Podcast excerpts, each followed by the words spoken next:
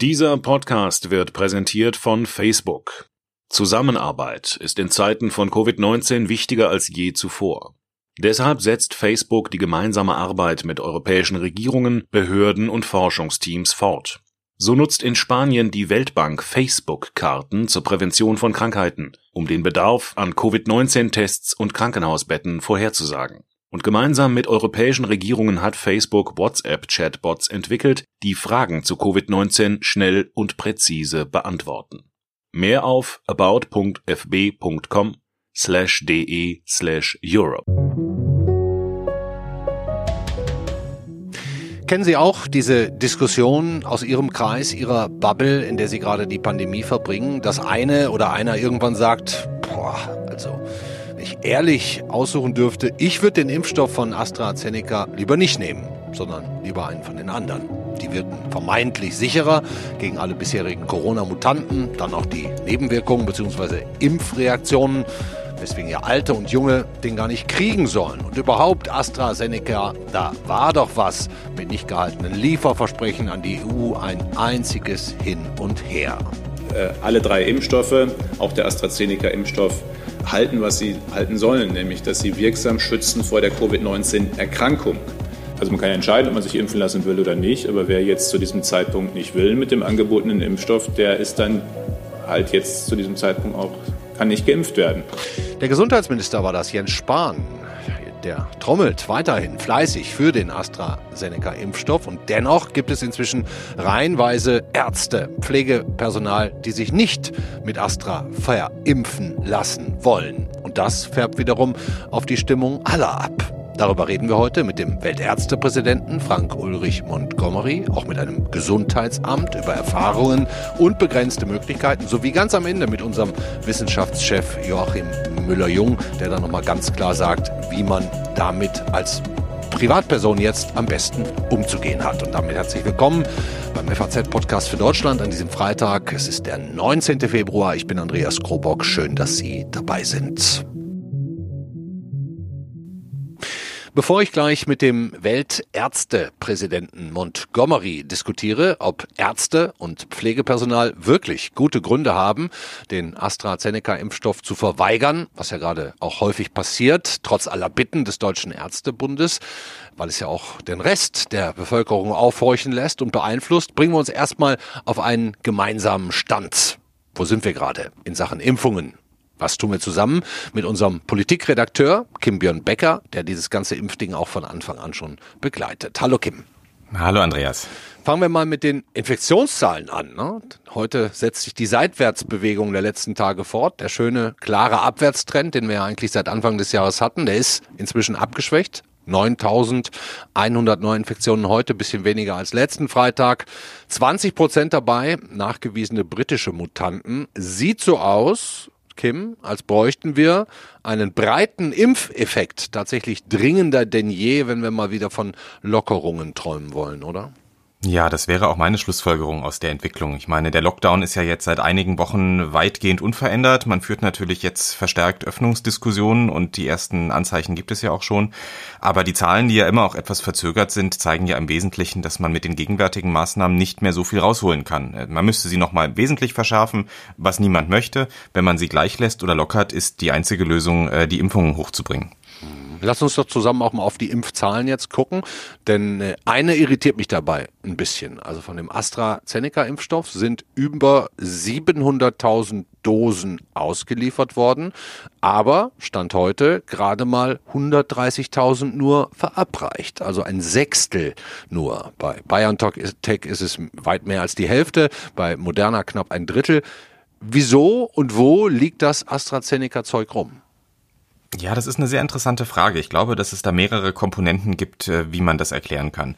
Das eine hat damit zu tun, dass natürlich dieser, dieser Impfstoff noch gar nicht so lange verfügbar ist. Also wir hatten diesen Effekt schon äh, vor, vor gut einer Woche oder 14 Tagen mal, ähm, als es losging, dass die, die Anteile der verimpften AstraZeneca-Dosen erstaunlich gering waren. Und die erste Erklärung ähm, auf diese Frage hin war, naja, das ist gerade erst geliefert worden, das muss alles anlaufen, das muss verteilt werden, die ganze Logistik und so weiter und so fort, das braucht halt ein paar Tage hat man gedacht, gut, okay, ähm, ergibt ja auch Sinn, ist ja durchaus ein Punkt, den die Impfzentren da haben und die Bundesländer. Ähm, jetzt, einige Tage später, sieht man, die Quote hat sich nicht verbessert. Also Astra hat geliefert, aber trotzdem stockt es. Und deswegen die berechtigte Frage, woran liegt das? Ja. Ich glaube, dass es da ähm, sicher mit Ressentiments zugeht, dass die Menschen eben gehört haben von den ähm, doch ja recht häufig auftretenden Nebenwirkungen jetzt bei medizinischem Personal. Das sind ja alles keine schlimmen Nebenwirkungen, aber doch so, dass sich manche Leute krank gemeldet haben.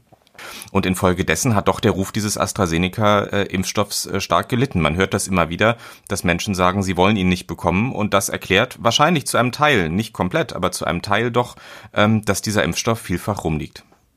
Kim, ich würde vorschlagen, wir lassen uns das doch am besten mal von jemandem erklären, der selbst den Impfstoff verteilt, sich also genau damit auskennt, wie das läuft. Wir hatten nämlich vor einem Monat schon mal die Leiterin des Gesundheitsamtes Wiesbaden hier bei uns in der Sendung. Jetzt ist sie hoffentlich wieder in der Leitung. Hallo, Kaschlin Butt.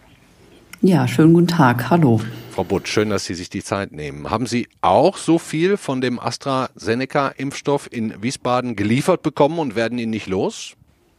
Also wir haben ihn auch ähm, geliefert bekommen und ähm, sind natürlich dabei, das Ganze zu organisieren, ähm, wie der dann auch ähm, in die Verteilung gehen kann. Aber in der Tat gestaltet sich das ähm, jetzt einfach nochmal zusätzlich ein bisschen schwierig. Und was ist das Hauptproblem, dass Sie eigentlich von Ihrer Logistik und Organisation her erstmal die ganzen Alten abarbeiten? Die dürfen den nicht kriegen und die Jüngeren kommen noch gar nicht vor? Also es ist ja nach wie vor so, dass wir ja mit der ähm, Priorisierung oder anhand der Priorisierung arbeiten und da ja erst auch aufgefordert sind, eben die ähm, höchste Prioritätengruppe ähm, vollständig ähm, abzuarbeiten. Da sind wir aber gut dabei. Die Logistik steht auch wirklich gut und es ist natürlich dann immer noch mal schwierig, eine eine zweite Logistik ähm, dann auch gut an den Start zu bekommen. Und da sind wir jetzt dran. Ähm, es gibt ja auch bei Ihnen sicher verschiedene Impfstraßen in Wiesbaden. Äh, mir hat das die Tage jemand von einem anderen Impfzentrum erzählt. Der hat gesagt, wir haben dann die Impfstraßen 1 und 2. Da verimpfen wir die mRNA-Impfstoffe für die Älteren und 3 und 4 ist dann zum Beispiel geöffnet für AstraZeneca und medizinisches Personal. Äh, muss man sich das bei Ihnen genauso vorstellen? Also so ist das ähm, grundsätzlich auch zu sehen, dass wir das ähm, in verschiedenen Impfstraßen dann auch abbilden. Und wie gesagt, es war jetzt einfach auch diese Woche noch, dass wir dann gut gucken mussten. Es müssen ja auch entsprechende Abläufe dann wirklich gewährleistet sein und auch ähm, Dokumentationen auch wirklich ähm, da erfolgen. Und das war, ähm, woran die Woche noch gearbeitet werden musste. Ich habe noch eine Frage. Nächste Woche beginnt ja für die Fünft- und Sechstklässler jetzt der Wechselunterricht in der Schule, mhm, Präsenzunterricht. Ja. Ne? Und die, die deutschlandweit 100.000 Lehrerinnen und Lehrer, die da jetzt also wieder in die Schulen gehen, die würden sich ja vielleicht auch freuen, wenn sie geschützt würden. Mhm. Mengenmäßig, wenn man jetzt mal allein in Wiesbaden guckt, ich habe jetzt keine Ahnung, wie viele Lehrer von Fünf-, Sechstklässlern da wären, sagen wir vielleicht mal 5.000, 6.000, die da jetzt wieder in die Schulen gehen. Mhm. Wäre mengenmäßig denn für so eine Berufsgruppe auch genug da? Also das wäre zum Beispiel schon, was man dann auch abbilden, also es wir auch abbilden könnten. Und das wäre, also ist natürlich auch eine, wirklich eine gute Frage, ähm, wäre das nicht eine gute Chance, weil wir müssen ja auch mal sehen, das ist ja das andere, ähm, Impfungen an die zu geben, die es ja auch weiter verbreiten können. Also es geht ja immer noch darum, ähm, die, die ähm, Weiterverbreitung einzudämmen beziehungsweise zu verzögern. Und das wäre natürlich wirklich von daher eine wichtige Gruppe, weil wir da ähm, die Infektionsweitergabe ähm, ja schon in einem hohen Maße unter Umständen auch wieder kriegen können. Und ich denke mal, das finde ich immer nochmal wichtig zu sagen, es nutzt ja jeder. Also jeder, der geimpft ist, kann nutzen und jeder, der es halt auch dem anderen abgibt und überlässt, nutzt ja auch. Und ich finde immer so, dass wir einfach an der Stelle nochmal sehen müssen, wir gehören da alle zusammen und haben alle zusammen eine Verantwortung. Und jeder, der ja auch da was macht oder nicht macht, ist ja auch für den anderen ein Stück da. Und wenn man jetzt, sagen wir mal, sagt, für sich eine Entscheidung trifft, ich will diesen AstraZeneca-Impfstoff nicht, was Quatsch wäre, das werden wir jetzt im Laufe der Sendung auch, mhm. auch nochmal äh, nahelegen, nachher auch nochmal mit Joachim mhm. Müller-Jung. Äh, wie sieht's denn ja. da aus? W würde man dann einfach warten können, zwei, drei Monate und mhm. dann Glück mhm. haben, eventuell einen anderen zu bekommen? Oder wird man dann fest zugeteilt, wenn auf meinem Namen Kronborg einmal AstraZeneca steht, dann bleibt das auch so? Dann, dann kriegen, haben sie nie wieder eine Chance, einen anderen zu kriegen. Also das denke ich mal. Also das Ziel ist ja wirklich, möglichst viele zu impfen. Und sobald natürlich auch anderer Impfstoff da ist, ähm, das wäre ja so wie, klingt jetzt fast im Sinne von einer Bestrafung, jetzt hatten sie einmal die Chancen, jetzt kriegen sie nicht. Also das ist ja auch gar nicht im Sinne de der ganzen Geschichte. Also wirklich Sinn der, der, ähm, der Impfung ist ja wirklich eine hohe ähm, Immunität zu erzeugen. Und gibt aber erste Erfahrungen aus den Altenheimen, dass es schon, äh, wenn gut durchgeimpft ist, die Erkrankungen auch viel milder verlaufen unter Umständen. Aber da ist einfach noch ein bisschen Zeit geboten, um das gut sagen zu können. Hm. Letzte Frage, Frau Putt. Ähm, mir scheint es so, dass, dass die Organisation der Termine, die, die, die Logistik ähm, in, in unserer digitalen Welt, in der wir ja eigentlich leben, nicht wirklich optimal ist. Ähm, kommen wir da irgendwie noch mal schneller voran in den nächsten Monaten? Planen Sie da auch was? Kann man das nicht vielleicht auch sagen wir mal, Profis machen lassen, wie das jetzt in Schleswig-Holstein zum Beispiel ja Event-Team, großes Unternehmen erledigen mhm. sollte? Gibt es da keine Wege, dass man das irgendwie vereinfacht, digital? Also da, da, ich bin ja überhaupt kein Profi mit Digitalisierung. Für mich ist die Digitalisierung und die Welt darunter eh immer ein Ausprobieren. Und ich kann auch, habe auch noch nichts erlebt, so für mich, aber das ist mein Erleben, ähm, dass das reibungslos geklappt hat. Und, und da würde ich auch mal so gern ein bisschen so mit dem, da passieren natürlich Fehler und da braucht es Geduld und es hat auch noch nie im Leben funktioniert, dass sofort alles gestanden hat. Und vieles geht ja jetzt und es ist doch eigentlich auch ein Stück immer selbstverständlich, dass es auch nicht gleich funktionieren kann. Hm. Wo sehen Sie im Moment den größten Handlungsbedarf? Wo würden Sie sagen, da müssen wir jetzt erstmal vorankommen? Also schon nach wie vor, dass wir im Endeffekt mehr Menschen impfen können. Das ist ja auch so unser Ziel. So sind ja auch die Impfzentren aufgebaut. Und natürlich wäre das immer schön, da schneller voranzukommen. Und das andere ist, ähm, wir können ja nur auch das umsetzen, ähm, was wir bekommen und wo die Logistik dann auch steht. Also sowas dann irgendwie dazwischen und wir machen jetzt mal irgendwie, ist halt einfach jetzt da auch nicht ähm, gut. Mhm. Vielen Dank, Karstin Butt, Leiterin des Gesundheitsamtes in Wiesbaden. Ja, sehr gerne. Danke auch. So läuft es bei den Gesundheitsämtern. Kim Björn Becker, du bist noch da. Hör ich dich? Ja, sehr gut. Für mich klingt das ein bisschen so, als hätten wir die Phase, in der es zu wenig Impfstoff gab, eigentlich überstanden. Ne? Ist eigentlich eine ganz gute Nachricht. Es gibt reichlich, vor allen Dingen AstraZeneca. Es gibt auch Impfzentren, aber diese ganze Organisation, Terminvergabe, Digitalisierung, puh. Was sagst du dazu?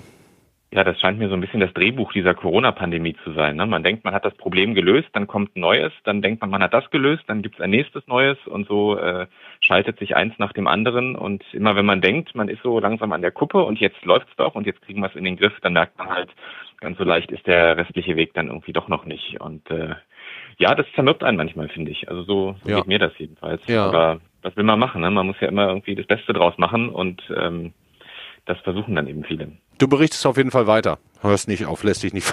Bleibt ja nichts anderes übrig. Ganz genau. Danke dir schön. Kim Björn Becker aus unserer Politikredaktion. Ja, Dank. Danke. Tschüss.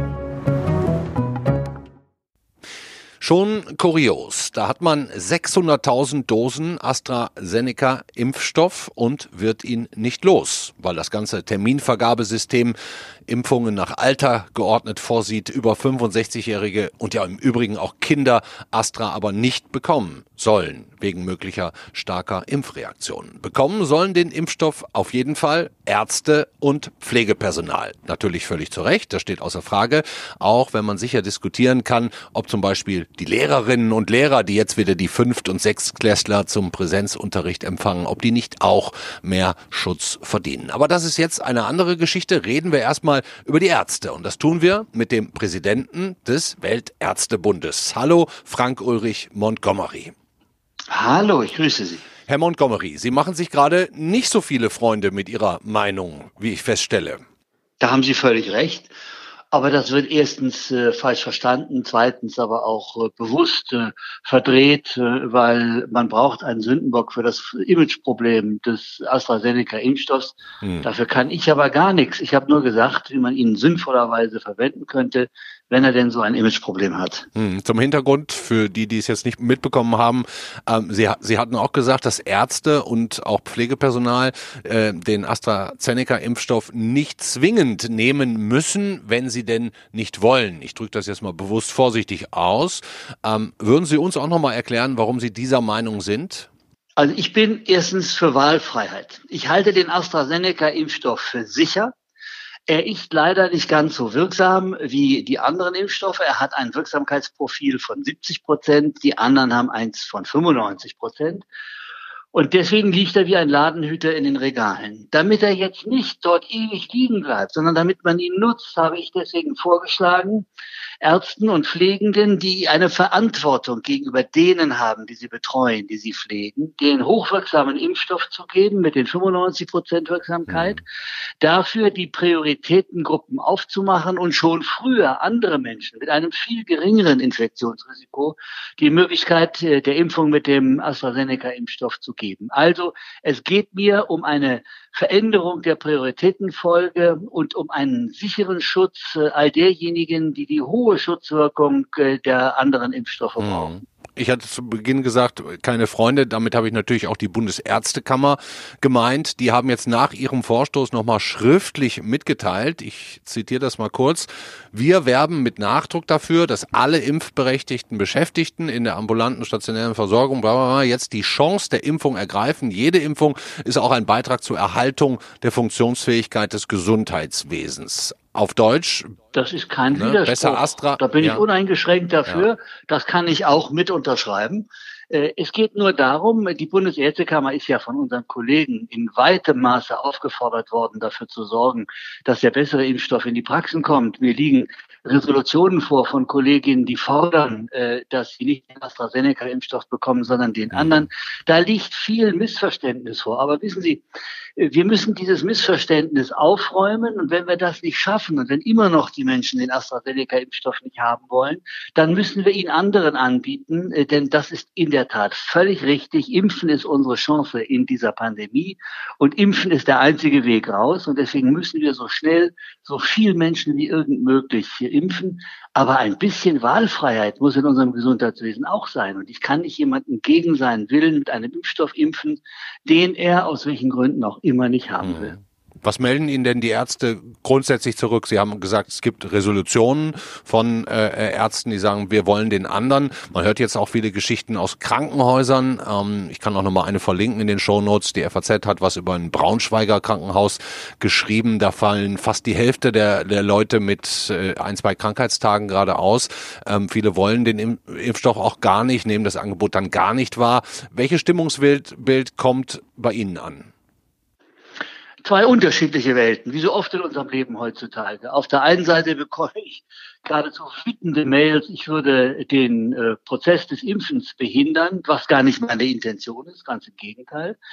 Äh, dann bekomme ich Meldungen natürlich auch über diese Nebenwirkungen. Ich glaube, dass ein erheblicher Teil dieser Nebenwirkungen durchaus Reaktion der Psychologie ist, die hier eine Rolle spielt. Der Impfstoff von AstraZeneca ist leider schlechter geredet worden, als er mhm. ist.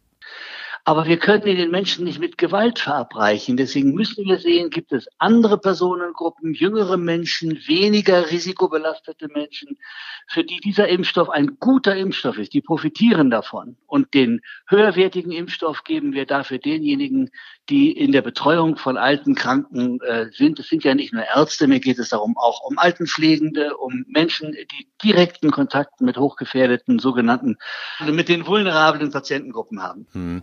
Und haben Sie nicht so ein kleines bisschen, ich sage jetzt einfach mal schlechtes Gewissen, dass natürlich auch Menschen, die jetzt nicht im Krankenhaus arbeiten, aber von dieser Negativstimmung ähm, ähm, rund um diesen AstraZeneca-Impfstoff angesteckt werden? Entsteht da nicht vielleicht auch ein Bild jetzt, das den Impfgegnern in die Karten spielen könnte? Es ist eine absolute Gratwanderung äh, und ich bin auch erstaunt, äh, welche Resonanz das teilweise hat. Ich glaube, hier setzt dann manchmal wirklich das klare Denken aus. Es geht nochmal um eine Verstärkung des Impfens für alle, deswegen die Öffnung der Prioritätengruppen und nicht äh, um eine ähm, ungerechtfertigte Priorisierung von Ärzten, sondern wir müssen den vorhandenen Impfstoff so gut wie möglich verwenden. Wenn die äh, höher belasteten Gruppen den Impfstoff nicht wollen, müssen wir ihnen anderen geben. Hm. Wenn ich jetzt mal ein paar Wochen weiter drehe, ab April, so heißt es, sollen ja auch Hausärzte beginnen können zu impfen. Ne, Wäre ja vielleicht auch eine logistische Erleichterung dann für die Gesundheitsämter und die ganze Terminierung.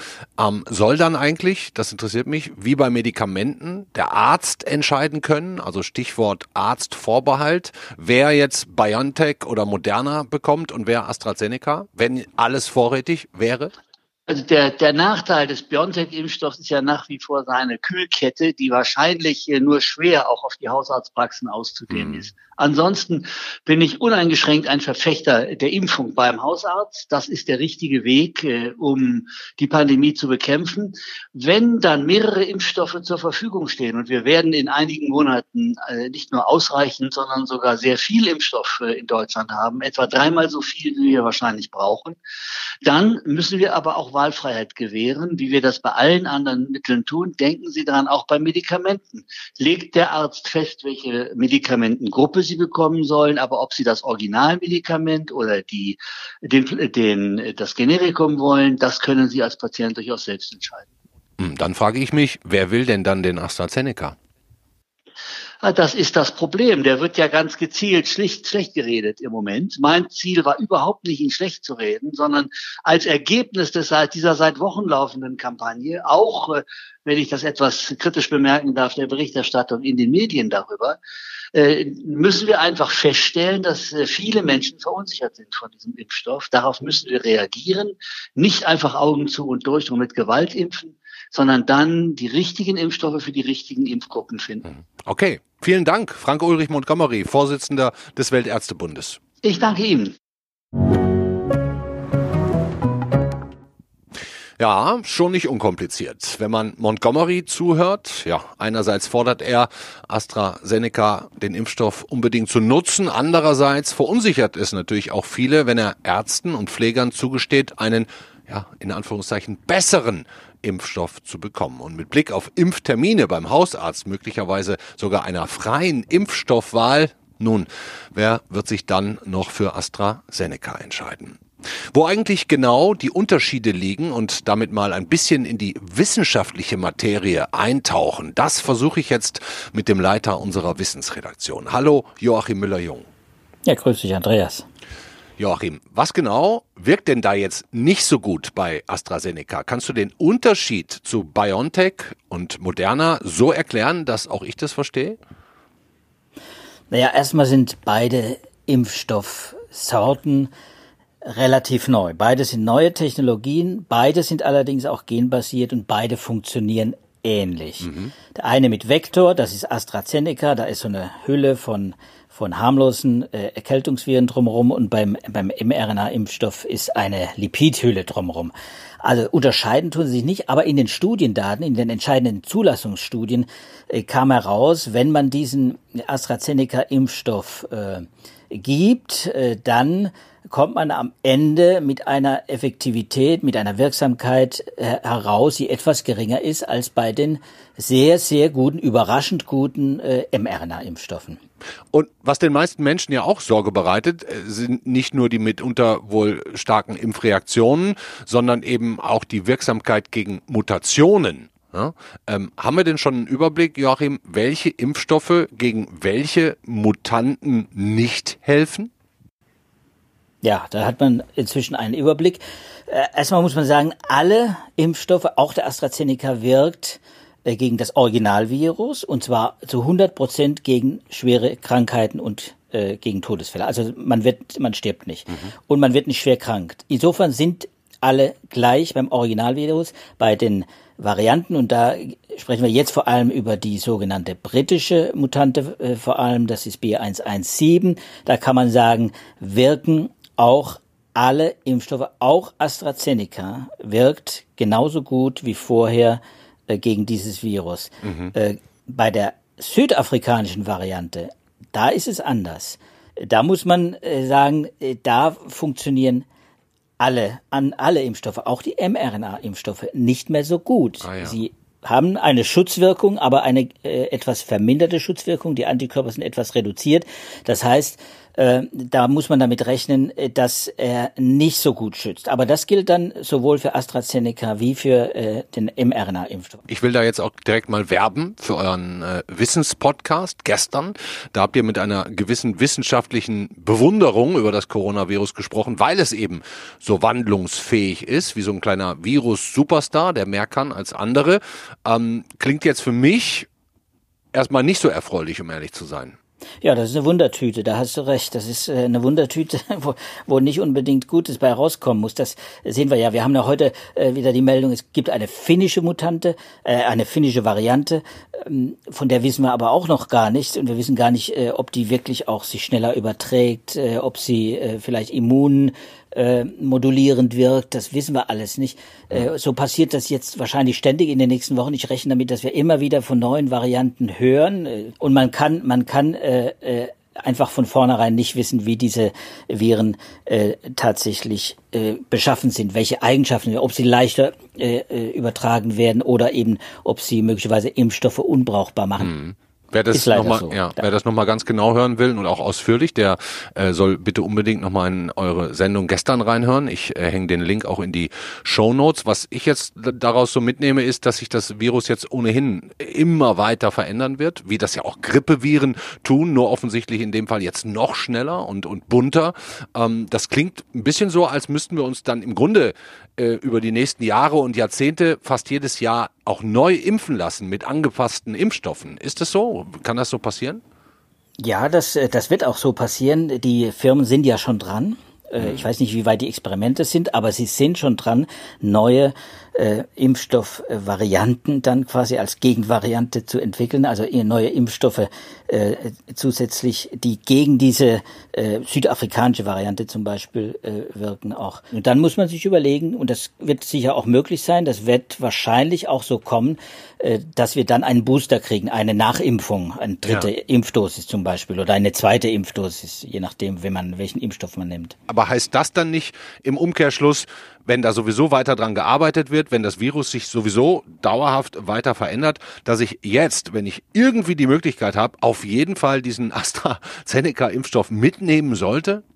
Ja, Absolut. Äh, der AstraZeneca-Impfstoff, ich habe es schon angedeutet, der funktioniert äh, wunderbar. Man wird nicht krank, wenn man diesen Impfstoff hat. Und es hat noch weltweit, und da ist ja ein Impfstoff, der weltweit inzwischen auch angewendet wird, millionenfach schon initiiert ist, weltweit keinen Fall gehabt, wo man erstens äh, schwere Nebenwirkungen hatte, auch ein Sicherheitsprofil ja auch ganz gut bei diesem Impfstoff, auch wenn es Nebenwirkungen gibt, wie beim mRNA-Impfstoff auch.